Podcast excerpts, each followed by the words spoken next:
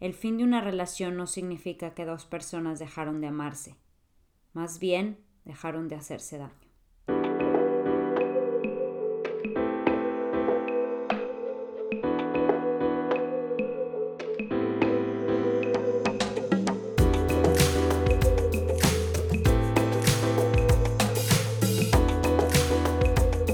Hola a todos, ¿cómo están? Buenas tardes, buenos días, buenas noches. Bienvenidos nuevamente con mi mamá, mi hermana y mi cuñada. En este episodio vamos a hablar de un tema que es muy personal para las cuatro por diferentes razones, el tema del divorcio. Y vamos a querer compartirles, bueno, al menos yo voy a querer compartirles mucho de mi experiencia. Pues bueno, mi mamá, Georgina, es divorciada dos veces. Entonces eso hace que Andrea, mi hermana, Andreona, mi hermana y yo seamos hijas de papás divorciados. Mi cuñada Andrea también es hija de papás divorciados y luego aparte yo soy divorciada y vuelta a casa cuando hablábamos sobre el tema y planeábamos, mi cuñada nos dijo algo que a mí me pareció muy padre, que es, pues bueno, cuando viene una ola, hay diferentes maneras de tomar la ola. Puedes tomar por abajo, te puedes aventar a la ola o puedes así como que voltearte y darle la espalda e ignorar que viene una ola. Sí, Georgina, pero si seguimos con la analogía esta de que cuando termina un matrimonio es como estar frente a una ola, recordemos, cuando vas a pasar una ola, estás en el mar parada de frente, la mejor opción es por debajo. Y bien, por debajo es sentir lo que tengas que sentir. No es evadir, no es aventarte como el borras. O sea, bueno, estamos ahí en ese momento de tomar la decisión, queremos obviamente tomarla consciente, que, que hay que tomar en cuenta. Cuñada. Ok, pues primero, evidentemente cualquier divorcio es una crisis enorme, ¿no? O sea, está a la par de duelos por muerte, está golpe muy fuerte, es un tsunami enorme. Claro. Y esto, pues, es toda la crisis de cuando lo viejo no termina de morir, lo nuevo no termina de nacer, y dado que es un proceso muy largo, pues duras mucho en medio, ¿no? O sea, sin saber cómo para dónde. Eh, como iniciador, pues están todas las emociones de, de miedo, cierto alivio también de que ya por fin lo dijiste. El que recibe la noticia, pues es una sensación a veces de mucha traición, de mucha, como pérdida de control. Según una terapeuta experta en matrimonios y divorcios, que se llama Susan Pace, eh, hay jerarquías de necesidades en un matrimonio y son cinco. Las jerarquías comienzan con supervivencia de un matrimonio, que bueno, se refiere cuando realmente no tienes mucho que defender, te das cuenta que tu esposo está casado por otro lado, que realmente no viven en la misma casa, no hay convivencia. O sea, se requiere para empezar estar casada, ya sea o casado por ley o por religión, por lo que tú creas, pero que sea una relación en la cual están conviviendo en la misma casa independientemente si se quieren o no se quieren, se cambian o no. Esencial para poder decir que estás en un matrimonio, ¿no? Después es la seguridad, que bueno, esta se refiere, o sea, a la seguridad de, tu vida y de la de la otra persona, de que no haya agresión, abuso, ya sea físico, verbal, sexual, financiero, de cualquier. Sabemos que hay mil escalas de grises, entonces, pues también en qué escala te encuentras. El amor que bueno, como sabemos o como yo creo firmemente, el amor es algo que se trabaja y a lo que estás comprometido. Entonces, pues el amor como viviéndolo como un compromiso más que nada, ¿no? Como que estás con la intención de regar la plantita para que seguir comprometidos en esa relación. De estima, que bueno, ese paso es bien importante porque la estima estás hablando de que tú también estás comprometida a tener autoestima, ¿no? Entonces es tu estima y cómo también tú estimas a tu pareja, o sea, más allá del amor, cómo puedes admirar a una persona, tu bienestar y por ende también el bienestar de las personas que están dentro de tu familia específicamente de tu pareja. Al final sería la más bonita que es actualización, que es cuando realmente tu pareja y tú todo el tiempo están trabajando por sus metas, ya sea en conjunto y personales. De esta manera, teniendo cubierto todo lo demás, ya puedes trabajar realmente en ir por más, realizarte. Que ese es un paso súper importante y a veces estamos en situaciones muy complejas. De seguridad, de que estás viviendo un abuso, es muy complicado que en esas circunstancias sea el contexto para ir por tus metas, tanto personales como de pareja. Primero necesitamos cubrir las demás. Digo, se puede, pero a veces pues a un costo muy complicado.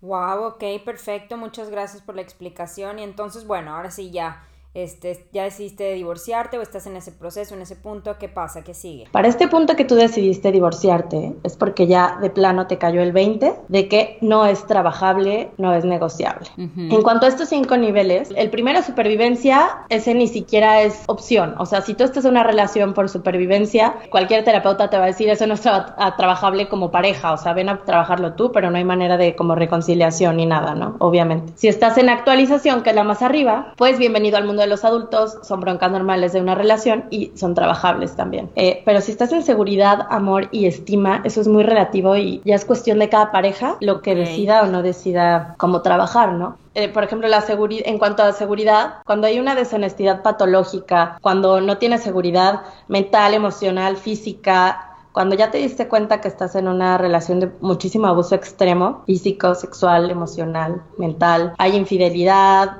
no tienen interés y simple y sencillamente ya no hay deseo, ya no hay ganas. Yo me acuerdo cuando me casé con Alejandro, algo que hablábamos mucho era tener la intención de trabajar. O sea, eso se me hace algo súper importante en una pareja, ¿no? Si tú llegaste al punto de decidir, me quiero divorciar, es como, o sea, ya hice lo que pude y ya me di cuenta que no. Qué bueno, ahorita voy a, voy a interrumpirte, cuñada, perdón. Es precisamente eso lo que a mí me pasó. Cuando yo estaba con mi primer esposo, pues bueno, fuimos a terapia, obviamente. Y, y yo, cuando tomé la decisión, fue en la sesión en la terapia en donde me di cuenta que ya no había la intención de ninguno de los dos. Claro, y en muchos casos, ya cuando la pareja toma la responsabilidad y va con un psicólogo o con un psicoterapeuta, pues muchas veces obviamente o es o para trabajar la situación o para despedirse de la manera más adecuada, como fue en el caso de mi hermana, donde ya no existe la intención, ya no hay nada que los une y pues se despiden de la mejor manera. Exactamente. Ok, y yo creo que también eso tiene mucho que ver cuando hablamos de esa intención, con las razones, el por qué estamos en donde estamos. Claro, y aparte trabajar en pareja pues es bastante difícil hacer conciencia de que esa persona también está trabajando en sus cosas y que por ejemplo si tiene la intención de trabajarlo pues que son un equipo, hay que estar súper atentos en la manera en que nos comunicamos, entonces siendo con un psicólogo pues podemos ver así como bueno, ¿y qué lenguaje yo estoy hablando? El lenguaje del amor que hay varios. Entonces saber que están en un equipo, si tú todavía quieres estar con esa persona, acuérdate que al final del día en la discusión no es quién tiene la razón y quién está mal, sino que están en un equipo, están así como pues ayudándose. Y ya si la intención no es estar ayudándonos, no es estar haciendo equipo, pues bueno, también con la ayuda de un psicólogo pues se pueden despedir de la mejor manera posible sin destruirse completamente. Claro. Y es que sí, o sea, es de todos los días, poco a poco, poco a poco, no es magia.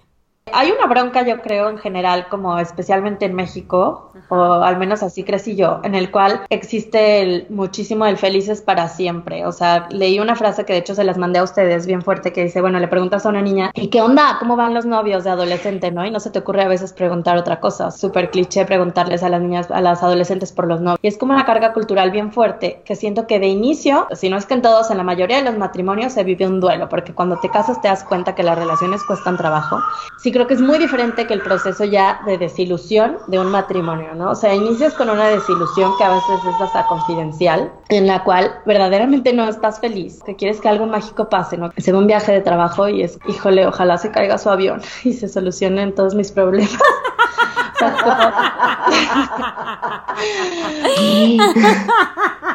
que verdaderamente no. Sí, pero, pero sí. Pero es verdad. Siendo sinceros, claro. La verdad es, que sí, sí, aunque algunos que nos escuchan digan que no lo han sentido. claro que sí.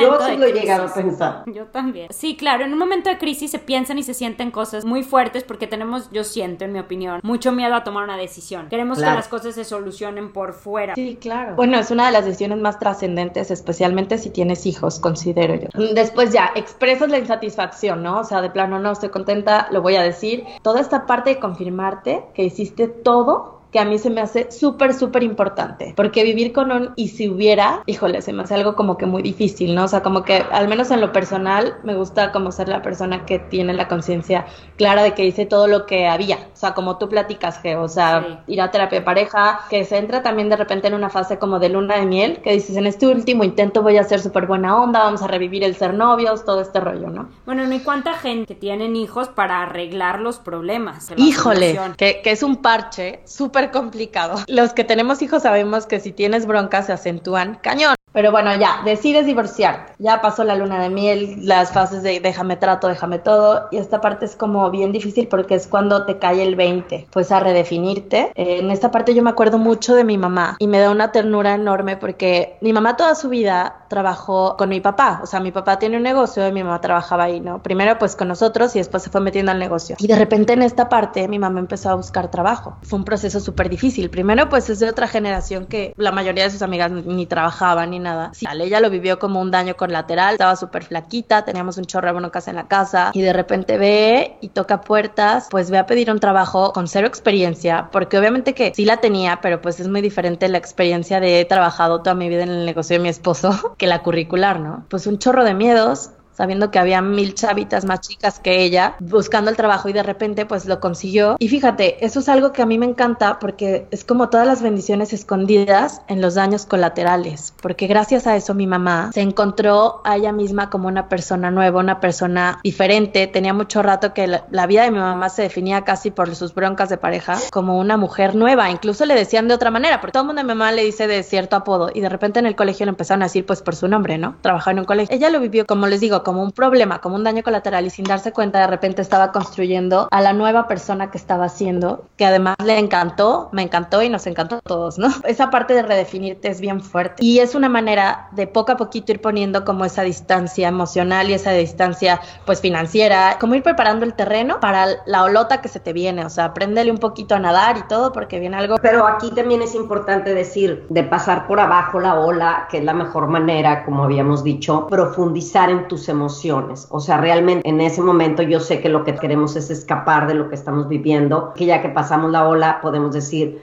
la mejor manera es sumergirte en todas tus emociones, en lo que realmente estás atravesando, lo que estás viviendo. Vivirlo emocionalmente con todo lo que viene y no tratar de evadir esos sentimientos, por más dolorosos que sean. Claro, porque entre más nos, nos profundicemos en eso, mejor vamos a salir. Por ejemplo, de eso que tú estás diciendo, Andrea Torres, a mí me encanta porque dices cómo para tu mamá esa etapa tan difícil de haber trabajado con tu papá, empezar a encontrar trabajo. Y yo me acuerdo que para mí fue también muy difícil porque pues yo también crecí con la idea de que el único objetivo, y pues no me da pena decirlo, pero que todo el objetivo era casarnos y punto. Eso era lo más importante. Entonces yo ni siquiera terminé de estudiar y yo me quería divorciar y divorciar por muchos años, pero esa sensación, y no nada más la sensación, sino el saberte o creerte inútil o que no puedes hacer algo, es de verdad un gran impedimento para muchas mujeres, yo creo. El no poder sentir que puede ser autosuficiente. Y no, y que es parte de la estima y sobre todo de la actualización de la que hablaba mi cuñada antes. O sea, qué tan importante es eso, pero un matrimonio estable, duradero.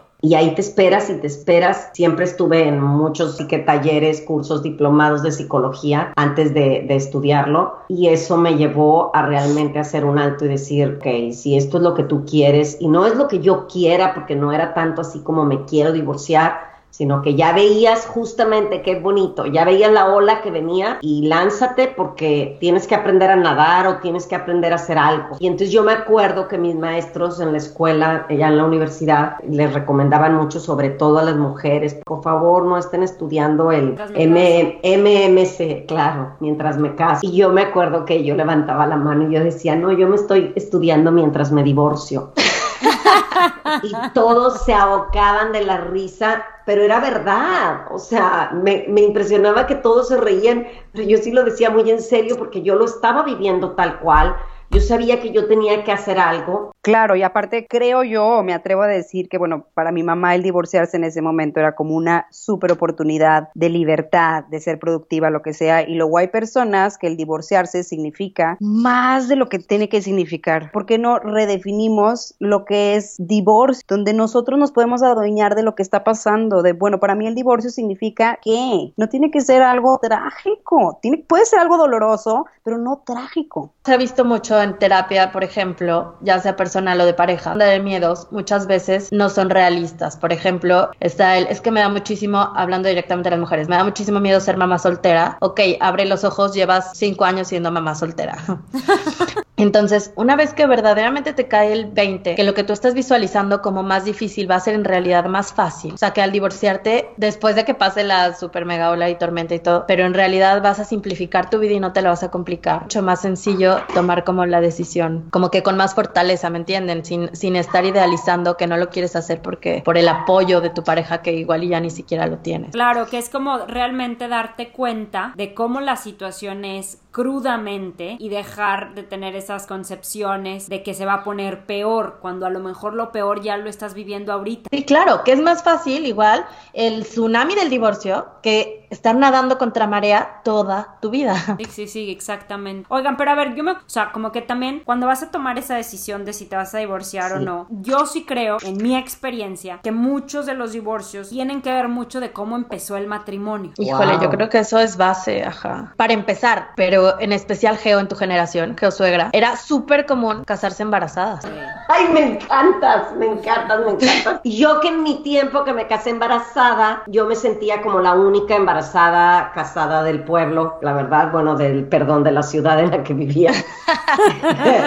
Pero lo dije, lo dije como refrán, no lo dije como Sí, claro, hablando te mal. a la. Pero yo me refería a la única y sí tuve una amiga, sí lo voy a decir y a lo mejor ni nos escucha o nos escucha y a lo mejor ni se acuerda que me lo dijo, pero cuando ella supo que yo estaba embarazada, éramos súper, súper amigas de solteras y luego ya de casada y me dijo, es que yo la verdad, ay, no, es que me encanta esto. Yo la verdad si hubiera sabido que tú tenías relaciones antes, yo no hubiera sido tu amiga. No, no. Y, de- y a la fecha, y a la fecha sigue siendo mi amiga y todo, pero yo decía, a ver, ¿cómo? Entonces, benditos tiempos de benditos no tenían nada. Era cargarte con más cosas. Bueno, eso fue en el 2000, ¿qué te diré? ¿Qué, qué 2000? En los 1980s. Pero ahora, en mi segundo divorcio, pues supuestamente 2019, ¿verdad? Tengo otra amiga que me dice, ay, es que, que mi novio ya lleva dos divorcios y pues la verdad, eso no habla muy bien de él. Y yo dije, y yo dije, la torre, yo todavía no le decía que yo ya me iba a divorciar por segunda vez. Y es tu Dije, paciente. No, no, no, es amiga, es amiga. Y entonces dije yo, wow, cuando se entere que yo me voy a divorciar por segunda vez. La verdad es que, Jole, sí quiero aprovechar este espacio porque como Oye, porque le quiero decir que me voy a divorciar por segunda vez. No, quiero aprovechar este espacio porque de verdad fuerte es la carga y las etiquetas que nos ponemos entre hombres y mujeres por estas situaciones cuando de verdad se los digo, nadie sabe, nadie sabe lo que cada uno está cargando y el por qué Claro. tomamos decisiones del primer divorcio y del segundo divorcio. Y del tercero O sea, y del cuarto. No, y, sabes qué, mamá, me encantó, sea. me encantó, me encantó que dijiste esto, porque yo tengo apuntada una sección donde yo quería poner como recomendaciones para amigos o familiares de alguien que está en esta situación, porque yo quería decir que a mí me pasaron, que a mí me dolieron mucho, pero al mismo tiempo, pues así como los comentarios que estás diciendo ahorita, pues es importante tomar en cuenta. Hubo dos que me, des- o sea, uno que me dijo una, una amiga, ay, pero se veían tan felices. Así Y es, es, es típico. y es típico que todo el mundo te lo dice como si realmente supiéramos lo que una pareja está viviendo. Y esto es bien importante que cualquier pareja que conozcas es, es tener mucho cuidado con lo que decimos porque nada de lo que vemos es lo que parece. Las relaciones fluctúan mucho. Claro. Y número, déjame digo la segunda. Y luego, oh, pero ya tan pronto con alguien más, o sea, porque yo conocí a mi, mi esposo actual, pues a los seis meses de haberme divorciado. Pues mucha gente era, pero. ¿cómo? O sea, pero ¿cómo ya conociste a alguien tan rápido si te acabas de divorciar? Y me acuerdo que yo contesté, y esto fue un familiar, y está presente. No, no es cierto. no es cierto, no es cierto, no es Y cierto. está presente aquí. No, pero no, no es cierto. se los juro. Y me acuerdo que yo contesté muy bonito, la verdad. Yo decía, mi relación ya se había terminado hace mucho. Entonces, aunque yo me haya divorciado hace seis meses, en muchos sentidos mi relación ya no era una relación hace un año a lo mejor. Que no, Claro, no que conocemos. diciendo. No, y aparte no tienes que ir porque justificando tus decisiones ni explicando ni Muy uno importante. cree que tiene que le debemos explicaciones a la gente del por qué tomamos nuestras decisiones y no va por ahí la cosa. Claro, exactamente Claro, lo dijiste no va muy por bien, ahí, Andrea. pero, pero justamente cuando se te enfrentan y te dicen, o sea, pues que te queda más que decir lo que contestó Georgina. No, pero aparte. No, y Georgina porque es una eh, persona fuerte y segura y que ha tenido una estructura familiar en la cual la prioridad es ella misma. Verdad, Porque sí. está cañón. Yo también mi relación con Alejandro fue muy pronto después de antes de otra relación. Y como que digo, no quiero usar la palabra tonta, pero sí.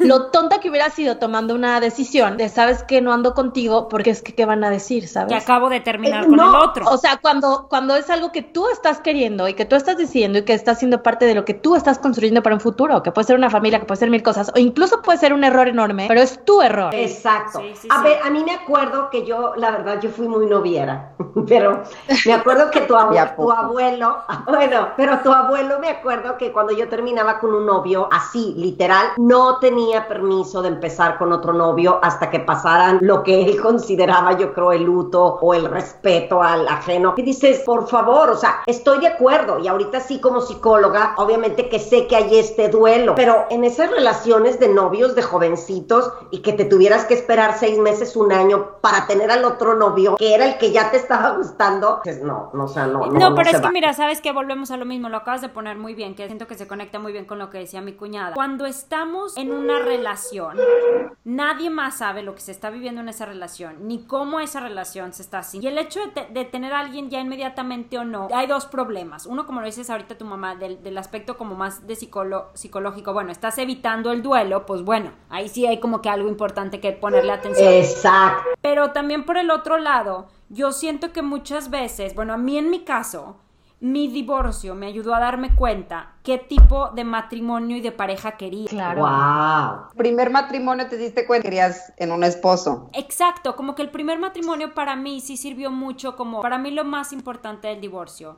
No, ya cuando pases la etapa de criticar, de decir lo que la otra persona hizo, no hizo, lo que te dijo, lo que no te dijo, lo que le falta, lo que no le falta. Para mí el shock más fuerte fue enfrentarme con mis propias inseguridades, con mis propios defectos, cualidades. Fue verme como en crudo. Fue Bueno, muy fuerte, pero déjame nada más digo una cosa. De esto porque yo me di cuenta. Un proceso que pasa, pero te lo puedes saltar si no pones atención en el Claro. divorcio. Tenía tanto miedo de no encontrar pareja después, como me había visto al desnudo a mí misma. Había visto mis errores, mis cosas feas, mis defectos, o sea, mi sombra así más asquerosa. Me daba miedo que alguien más me pudiera amar porque yo me estaba viendo a mí a sí misma. Entonces yo decía, todo el mundo me va a ver así. Entonces yo no voy a encontrar a nadie que me pueda ver y querer de esa manera. Y me acuerdo que un día le hablé a mi mamá llorando. Le dije, mamá, porque yo tengo un tatuaje muy, un poco grande. Recuerdo que le hablé a mi mamá llorando y le dije, mamá, pero ¿y que si nadie me quiere porque tengo unos tatuajes? Y fue la cosa más estúpida, pero era un miedo real. O sea, yo realmente estaba sintiendo el miedo. Pero después ya de algunos días me di cuenta, no, mi miedo no son los tatuajes, que no me quieran como ahora yo me veo a mí misma, porque yo nunca me había atrevido a verme tan fea. ¿Sí me Claro. expliqué? Y, yo creo- Y no sí, solo sí es atreverte, explicas. como que nada te hace ver más fea lo que te espejea una relación de pareja, la verdad. Exactamente. Y ahorita yo quiero decir algo, así como tú dices, el primer divorcio te ayuda para ver realmente qué es lo que querías de pareja. Eh, bueno, a veces necesitamos tres, ¿verdad? Pero bueno, no, me, re- me refiero a que sí ayuda mucho, o sea, porque yo sí cambié de, de modelo total, pero me fui al otro extremo, ¿verdad? A lo mejor. Pero bueno, esto que estás tú diciendo, Georgina, es, sí es un proceso tal cual y es el autorreconocer. Y es que conforme avanza este proceso, es importante reconocernos a nosotros mismos, o sea, encontrar la esencia que de alguna manera, por así decir, te había fundido en la pareja. Y entonces es empezar a reconocer Que si empiezas a ver, exacto, empiezas a ver lo feo, que bueno, a lo mejor te enojabas mucho, a lo mejor peleabas, a lo mejor te volviste, te agudizaron todas esas porque como dices tú, Andrea, nos espejeamos, pero es empezar a reconocer nuestro valor como persona y atrevernos a darnos ese valor. Pero o sea, sabes ahora qué? sí que No, que justo ahorita como que entonces quiero volver a decir mi frase. No fue tanto que mi primer matrimonio me ayudó a ver qué tipo de pareja quería. Más bien mi primer matrimonio me ayudó a ver qué tipo de pareja quería yo ser. Exactamente, pero para eso necesitamos realmente conocer las cualidades, pero también las sombras que tuvimos o que todavía tenemos para poder de verdad potenciar nuestras cualidades y trabajar con las sombras. Poder verdaderamente, por eso yo sí creo que los segundos matrimonios, aunque no eh, digo yo que sea muy fácil, porque pues, para mí no fue fácil, eh, pero como quiera los son más llevaderos, porque ya traes ahora sí que saber quién eres tú y qué es lo que puedes aportar a la pareja y qué es lo que no vas a permitir en, una, en un segundo matrimonio. Claro. O sea, ahora ¿Y sabes? sí que es, es restablecer tu identidad personal. Es un proceso doloroso con divorcio, sin divorcio, pero yo creo que sí sí vale la pena y como la frase que me encanta de Jorge Bucay que usa mucho, que dice, vale la pena penar, penar por aquello que realmente vale la pena, o sea, por aquello que quieres. Y esto es el restablecer tu identidad personal, o sea, el reconocimiento de ti mismo. Muy, muy diferente, yo creo en cualquier circunstancia, pero específicamente ahorita hablando del divorcio, es muy diferente ver el tsunami y correr asustada sin rumbo que ver el tsunami y voltear y ver la montaña más alta y decir voy para allá. Puede ser el sufrimiento más grande del mundo, pero tiene un sentido, tiene un propósito. Exactamente. Y claro, y sabes qué, Andrea, en ese voy para allá es justamente lo que estamos diciendo ahorita, es evitar el conocernos. Porque ahora sí, como dice Lao Tse, dice, conocer a los demás es sabiduría, conocerse a uno mismo es iluminación. Y sumergirte en esa ola es empezar y es que sí, yo siento que eso es un divorcio. Ok. Yo así lo resumo. Y bueno, que Andreona. aquí a lo mejor yo vendría otra vez, como siempre, con mi comentario muy oscuro pero creo que a mí me gustaría decir que en muchos de los duelos y en cierta etapa del duelo, donde te está doliendo, claro que al final del día, cuando hay la aceptación, le das un sentido, pero hay días donde ya no va a estar tu marido o ya no va a estar tu pareja o lo que sea que esté pasando, que se está rompiendo, no le vas a encontrar ese sentido, que solamente va a ser dolor, no, lo no le tienes que encontrar así eh, la enseñanza. Va a haber momentos donde no va a tener sentido el dolor. Claro, hay muchos días, pero muchos días. y eso es, eh, bueno, nada más déjame decir una cosa, mamá, porque yo sí siento que eso es bien importante para cada persona que esté pasando por este proceso, de verdad de saber que, que las lágrimas, o sea, vas a llorar de una manera que va a doler, que, que, sientes que se te desgarra. Porque el, el, sol sigue saliendo si para ti ese mundo ya no existió y todavía no le encuentras ni el sentido, ni lo bueno, ni nada, y van a pasar esos días, pero los tienes que aceptar como tales. Y que entonces aquí yo siento que sería bien padre a las personas personas que están tan cerca de alguien que está pasando por esta situación, de no decir, tener mucho cuidado con lo que decimos de como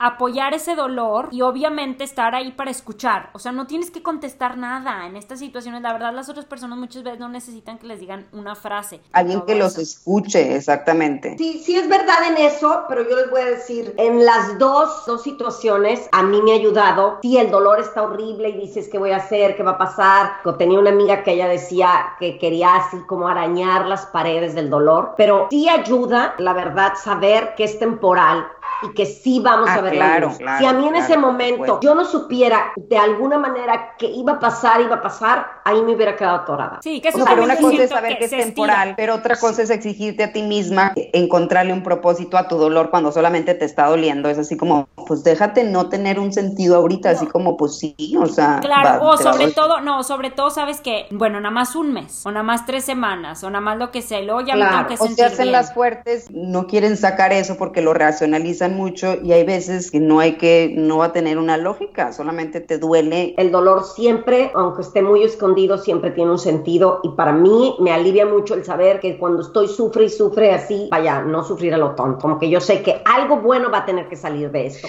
Y así como que eventualmente. Eh, yo sé, mi amor, yo sé que eventualmente, pero a mí en lo personal eso me mantiene firme. pero es que sabes que Geo, a ti en lo personal, yo pienso que pues por eso eres una persona que lleva dos divorcios y qué maravilla, te lo digo como una virtud, porque eres una persona que no, te lo digo como una persona que siempre estás en búsqueda de algo más, o sea, y, ese algo, más mejor. algo mejor. yo puedo admirar mucho más a una persona que lleve así sean cinco divorcios, pero son a una persona que en búsqueda constante de ser mejor. A una persona que duró toda su vida en un matrimonio que dices, híjole, qué fuerte. Que no son felices y que sufrieron muchísimo.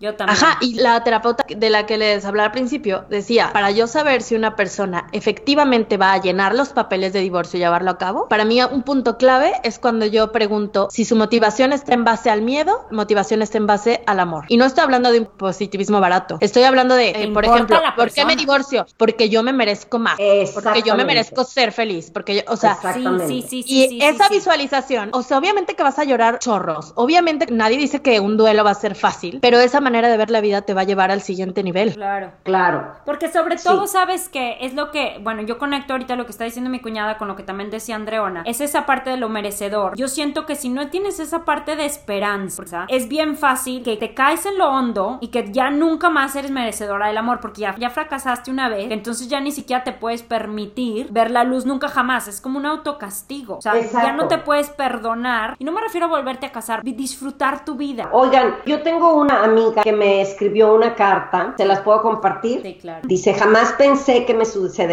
a mí A lo mejor eso fue lo que más me tomó por sorpresa. Nosotros éramos perfectos. Veíamos y criticábamos las fallas de todos los demás. Él sería incapaz de hacerme daño o voltear a otro lado. Siempre estaría ahí para mí. Fuimos soberbios. En lugar de observar a los demás y aprender de sus experiencias y ver hacia adentro de nosotros, si acaso estábamos repitiendo esos patrones u otros. Y dice, yo tardé mucho en comprender que mi matrimonio se había roto. Y cuando se hizo evidente, mucho antes de que él me dijera que ya no quería vivir conmigo, pasé un año diciéndole a mi mamá que mi ex ya no me quería, pero que yo creía que no se había dado cuenta, cuando en realidad era yo la que no se quería dar cuenta. Pienso que la sinceridad hacia nosotras más es básica para iniciar el camino a la aceptación. Negarnos a la realidad evidente lo hace más largo ya sea para tratar de hacer algo cuando todavía hay voluntad en ambos o para entender que la puerta de la reconciliación la pasamos hace tiempo y ya está cerrada o ya estaba cerrada. Para mí el duelo fue intenso y largo, lleno de culpas autoinfligidas y otras asignadas por él. No supe guardar la compostura. Sin embargo, a casi cuatro años de aquel 15 de junio que me dijo que ya no quería vivir conmigo, estoy bien, sobreviví y no me volví loca. Mi éxito tuvo que ver mucho con mi grupo de apoyo, mi mamá, mi hija, mi psicóloga,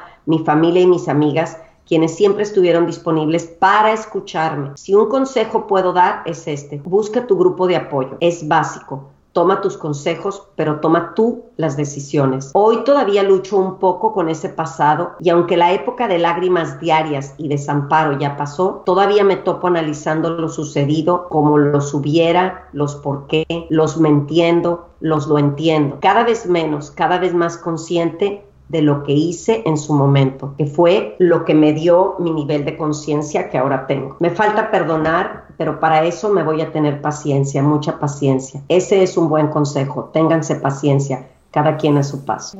Y yo creo que hay mucho que hablar de esta Pero, carta. Sí, y a mí me impactó que dijo, nosotros éramos perfectos. Y yo siento que mucho del problema de muchos divorcios que los agarran por sorpresa es precisamente esa negación que decíamos antes del, bueno, mi relación está perfecta, no pasa nada, no pasa nada. A, por ejemplo, divorcios como en este caso el de mis papás, donde, bueno, o sea, estaba mal siempre. O sea, no había que nadie se atreviera, por favor, a decirnos, pero ¿qué pasó? Ellos eran perfectos. Entonces, vaya, yo siento que mucho tiene que ver con esos dos extremos para cuando vas a tomar una decisión. ¿Realmente estás viendo la relación como es o te estás haciendo? O realmente si ya llevas muchos años viendo que la relación no está bien, ¿qué estás negándote para darte cuenta que hay algo que se tiene que hacer? Y siento que ahí se conecta mucho con la solución, porque la solución va a depender muchísimo de lo que decía mi cuñada al principio. ¿Qué tan disponibles están los dos? Lo que tú estás diciendo, Georgina, tiene que ver con esos dos extremos. El no querer ver porque pensamos que la pareja está perfecta o el estar muy mal y tampoco quererlo ver, Claro, claro, pero ¿saben qué también creo? No quisiera que se interprete como que somos unas tas pro divorcio. No, no, eh, para nada. O sea, porque claro, obviamente estoy súper de acuerdo con todo lo que están diciendo y sí, pero también siento que es bien importante que todos entendamos que en esta cultura de que todo es desechable, las relaciones no son desechables. No es un juego, divorciarte no es un juego. Yo como hija de divorciados y bueno, y, ustedes también, Geo, Andrea, eh, es algo que tiene implicaciones muy grandes o sea, especialmente si tienes hijos. Yo, la verdad, pensé en su momento, a mis 17, 18 años, que en ese momento era el duelo, ¿no? En ese momento era lo difícil. Y pues sí, efectivamente en ese momento fue muy difícil, pero es algo que hasta la fecha se vive. Claro. Dificultades. Tengo hijos y bueno, mis hijos, gracias a Dios, mis papás tienen una relación muy buena, son amigos, se llevan bien. Y mi papá se volvió a casar y se lleva muy bien también su esposa con, con mi mamá. La verdad es que su esposa ha sido una bendición para la familia porque tiene una energía muy bonita, que sé que en todos los casos no es así, o sea, en muchos casos no, es así. Muy difícil. Para mis hijos, mi papá es visita. Mis hijos no tienen un abuelo al que puedan ver en pijama en las mañanas, un sábado. en una fiesta de cumpleaños, en una boda, en un... O sea, es algo que tiene implicaciones muy grandes, que muy a largo plazo, que por supuesto que lo primero para que nosotros como hijos, y yo bendigo que mis papás se hayan divorciado, se los he dicho, soy la más, de verdad tengo gratitud a que ocurrió. Igual Ajá, porque bueno, yo. los dos son verdaderamente felices ahorita, los veo plenos y ese es el mejor ejemplo que me pueden dar a mí y a mis hijos, pero sí creo que hay que valorar bien para tomar tomar una decisión tan trascendente, no puede ser nada más de que pues no jalo y ya. Ah, no. No, y que por eso yo siento que la recomendación última que damos como en todos los episodios yo creo pues es ir a terapia para ver en qué etapa te encuentras de este proceso, qué se puede arreglar, qué está salvable y sobre todo empezar a escuchar a los. Es muy fácil en la vida, eh, en pareja, dejar de escuchar a tu pareja, o sea, dejar de escuchar a lo que la otra persona tiene que decir. Cuando vas a terapia, empiezas a poner atención a lo que la otra persona te ha estado tratando de gritar literal. Entonces, yo siento que como dices, cuñada, ese momento, ese espacio te permite, o sea, Pero a ver, Georgina, yo no entiendo eso que dices de escuchar al otro cuando te quieres divorciar. Como que siento con la vida diaria no nos permitimos darnos cuenta de qué está pasando en la relación porque es más importante vamos a cenar hoy, a dónde vamos a ir el fin de semana, vamos a ir a casa de mis papás o aquí o las vacaciones o los niños, que miles de cosas que son prioridad antes de sentarte a hablar con tu pareja. Cuando hablamos con la pareja normalmente como que cuando ya el pleito está o cuando ya está la situación de discusión, siento que ir a terapia, de sentarse los dos, a hablar, a escuchar, porque a lo mejor se puede salvar muchísimo cuando hablan en terapia y no cuando hablan cuando pelean. Claro, y cuando pones tus prioridades en claro, porque familia definitivamente debería ser una de las prioridades más importantes, o sea, tu pareja en teoría debe de ser y en la vida práctica, como dices, no lo es. Lo urgente, por, o cómo se dice, lo importante por lo urgente o al revés, no sé, pero vas arreglando todo sobre la marcha, toda la vida, cuando lo más importante está ahí y no lo estás viendo. Y es urgente, aunque no lo parezca. Claro. Entonces, por eso, mucho antes de tomar esa decisión, con ese sentarse, escuchar al otro y escucharse a uno mismo, o sea, también a ver cuáles son las cosas que yo quiero y que yo necesito en una pareja. Cuando descubres eso,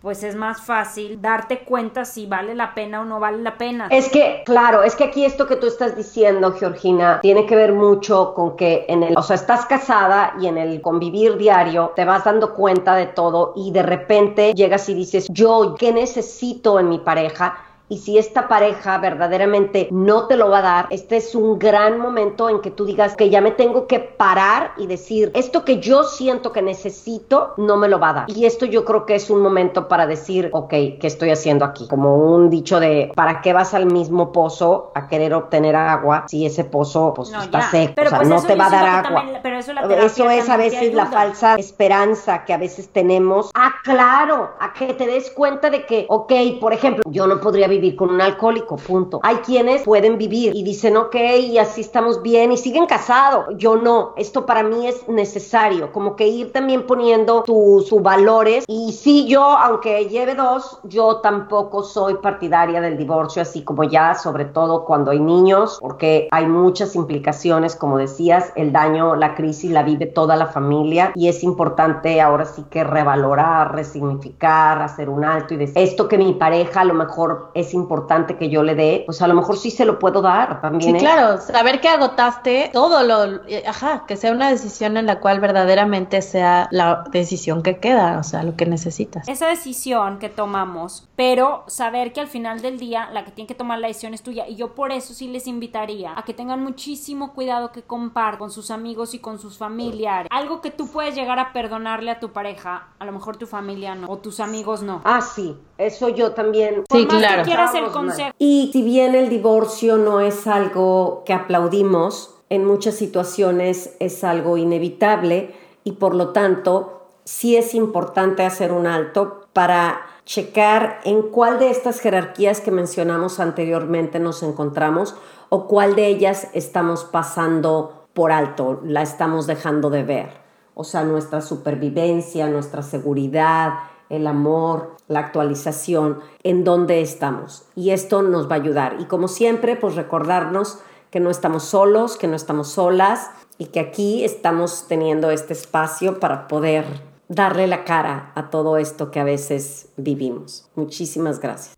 Ay, sí, muy bien, completamente de acuerdo. Pero oigan, antes de despedirnos, me gustaría que cada una nos diera tips o sugerencias sobre las diferentes etapas. Entonces, a ver, no sé, cuñada, primero, ya decidí divorciarme. Pudiera dar un consejo. Primero, desde mi parte, de verdad, más humilde, con todo mi amor, mandarles un abrazo súper fuerte a las personas que están viviendo esto, porque una cosa es la palabra, una cosa es el consejo, una cosa es la opinión y otra cosa es lo que estás sintiendo y eso lo vas a sentir sea como sea. Lo único que puedo decir respecto a eso es no eres tan débil como crees, es mucho más fuerte de lo que piensas. La mayoría de las personas cuando pasamos por un momento de crisis sentimos que no podemos más y aquí estamos parados, todo. Déjate sentir, puedes doblarte, puedes romperte y te vas a reconstruir. Y si lo haces bien, te vas a reconstruir mucho, mucho más padre. Entonces, rómpete, date chance, puedes hacerlo. Después, que como consejo sería, la única persona que siempre va a estar contigo eres tú mismo. De la única persona que no puedes ahorita, ni mañana, ni jamás divorciarte es de ti. Entonces, cuida a esa persona, es la primera. Invierte en ti, ve a terapia, busca herramientas para ser mejor tú. Y en una de esas, si tienes suerte, vas a ser fuente de ese cambio en tu pareja también. Y si no, no importa, porque no va a haber una mala inversión cuando la inversión es en ti mismo. Trabaja en ti de manera que este sea un proceso mucho más llevadero y sea un proceso mucho más consciente.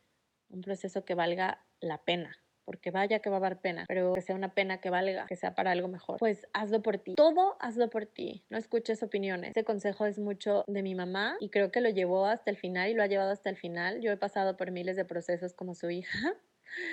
Y durante esos procesos he tenido de todo. Ay, mami, ¿por qué no tienes otra pareja? Ay, mami, es que divorciate ya. Ay, mami, es que no, espérate, ¿por qué no te haces mejor amiga de la nueva esposa de mi papá? O sea, como hija he tenido por mil opciones y si algo me ha demostrado es que la única persona que debe de tomar las decisiones eres tú mismo, porque además tú, nada más tú vas a vivir las consecuencias de esas decisiones. Entonces, solo escúchate a ti y pues va mucho de la mano de lo que acabo de decir. Trabaja en ti mismo para que de verdad puedas callar todas las voces, puedas callar incluso tu propia voz que a veces tendemos como a culpar mucho a la pareja de cosas que al final la única persona que necesitamos trabajar y la única persona que va a poder ser fuente de un cambio eres tú. Cambiar a otro nunca va a funcionar. La única opción es ser fuente por empezar por ti y listo.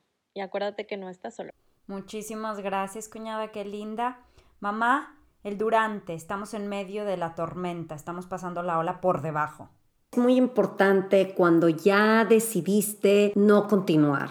O sea, ya estás en el proceso. Y pues al principio sí aparece un momento de parálisis, de bloqueo, te sientes desorientado. Y estos síntomas obviamente se reflejan emocionalmente y pues nos va a afectar en nuestra vida diaria, ¿verdad? Entonces es importante observar todo lo que ahora es atención plena, mindfulness y que es aparezca lo que aparezca en tu mente, simplemente observa. Estar observando el cómo te sientes. La respiración para esto nos va a ayudar muchísimo. Estar en constante contacto con tu respiración y a todas esas sensaciones corporales que te pueden estar acompañando precisamente en la respiración y cuando estás viviendo dolor, ¿verdad? Y el más importante de todos es atravesar. Ahora sí, como diría Winston Churchill, si estás atravesando un infierno, simplemente continúa caminando. O sea, vas a sentir muchas emociones, mucho todo este dolor y lo más importante es cruzarlo. Una actitud así de reconocimiento honesto, sincero ante lo que nos está pasando para que luego este reconocimiento nos permita actuar de un modo que podamos responder a las circunstancias como están siendo. Y obviamente estás atravesando y es el fluir. O sea, aprender a fluir. Y a mí me encanta, me encanta, y sí se los voy a, leer este pedacito de Shagrata Maharaja. Entre las orillas del dolor y el placer fluye el río de la vida. Solo cuando la mente se niega a fluir con la vida y se estanca en las orillas, se convierte en un problema. Fluir con la vida quiere decir aceptación, dejar llegar lo que viene y dejar ir lo que se va. Tú no eres lo que sucede, eres a quien le sucede. Autorreconocernos. O sea, realmente hacer un reconocimiento, es aprender a querernos y a conocernos a nosotros. Y al final, ya del proceso, ahora sí que viviendo este duelo, de pronto ya la práctica de todos estos pasos te va llevando a una aceptación. Y la aceptación pues sí significa recibir voluntariamente, ya sin resistencia, sin oposición, lo que está ocurriendo en este momento sin rechazo o en esta fase de tu vida. Y que sí vamos a poder ver la luz ahora sí que al final de todo este proceso. Y muchísimas gracias. Ok, perfecto. Y a ver, Andreona, tip, tipo para los que ya, después del divorcio, ¿qué sigue? ¿Qué pasa? Tienen que tener bien presente los papás que se están divorciando ustedes de sus parejas, pero sus hijos no se están divorciando de sus papás. No les quiten a los papás o a sus mamás, a sus hijos. Lo único que están dejando de ser esas personas son sus parejas pero papás y mamás no, sigan involucrándose, denle un ejemplo realmente a sus hijos, lo que es una relación, un vínculo sano, aunque dejó de un día de ser amoroso, no tiene por qué ser la guerra dentro de la, de la familia. A los que no tienen hijos, pues es que ya después que pasamos el momento, el duelo, en lo personal puede ser así como la vida no tiene sentido ya, así como ya no le agarras el saborcito, a lo mejor ya no te despiertas con esas ganas. Hay que recordar que por más revolcadas que nos dio la ola, ahí sigue la playa o ahí sigue pues otra ola que a lo mejor no te tiene que revolcar necesariamente y siempre o la mayoría de nosotros, hay un momento en donde alguien más se te para, se te para enfrente, va, puedo volver a hacer esto, así como me voy a volver a arriesgar, voy a seguir apostándole al amor, voy a volver a sonreír, voy a volver a disfrutar, por más que uno de verdad, porque uno le dolió tanto que uno dice, no, yo ya esto ya no, yo me voy a ir a, yo, siempre digo, yo me voy a ir a la selva a vivir, voy a hacer servicio, me voy a deslindar de mí casi casi, me voy a entregar a los otros, pero te das cuenta que, que es natural querer compartir la vida con alguien y que sí somos lo suficientemente valientes para después del tsunami otra vez empezar a surfear o lo que sea, y pues si viene otro tsunami, disfrutas la vida en el mar, pues. Claro. Ay, perfecto, me encantó, gracias. Como aprendí en algún curso, si no te gusta en dónde estás parado, muévete, no eres un árbol. No debes estar donde no quieres estar.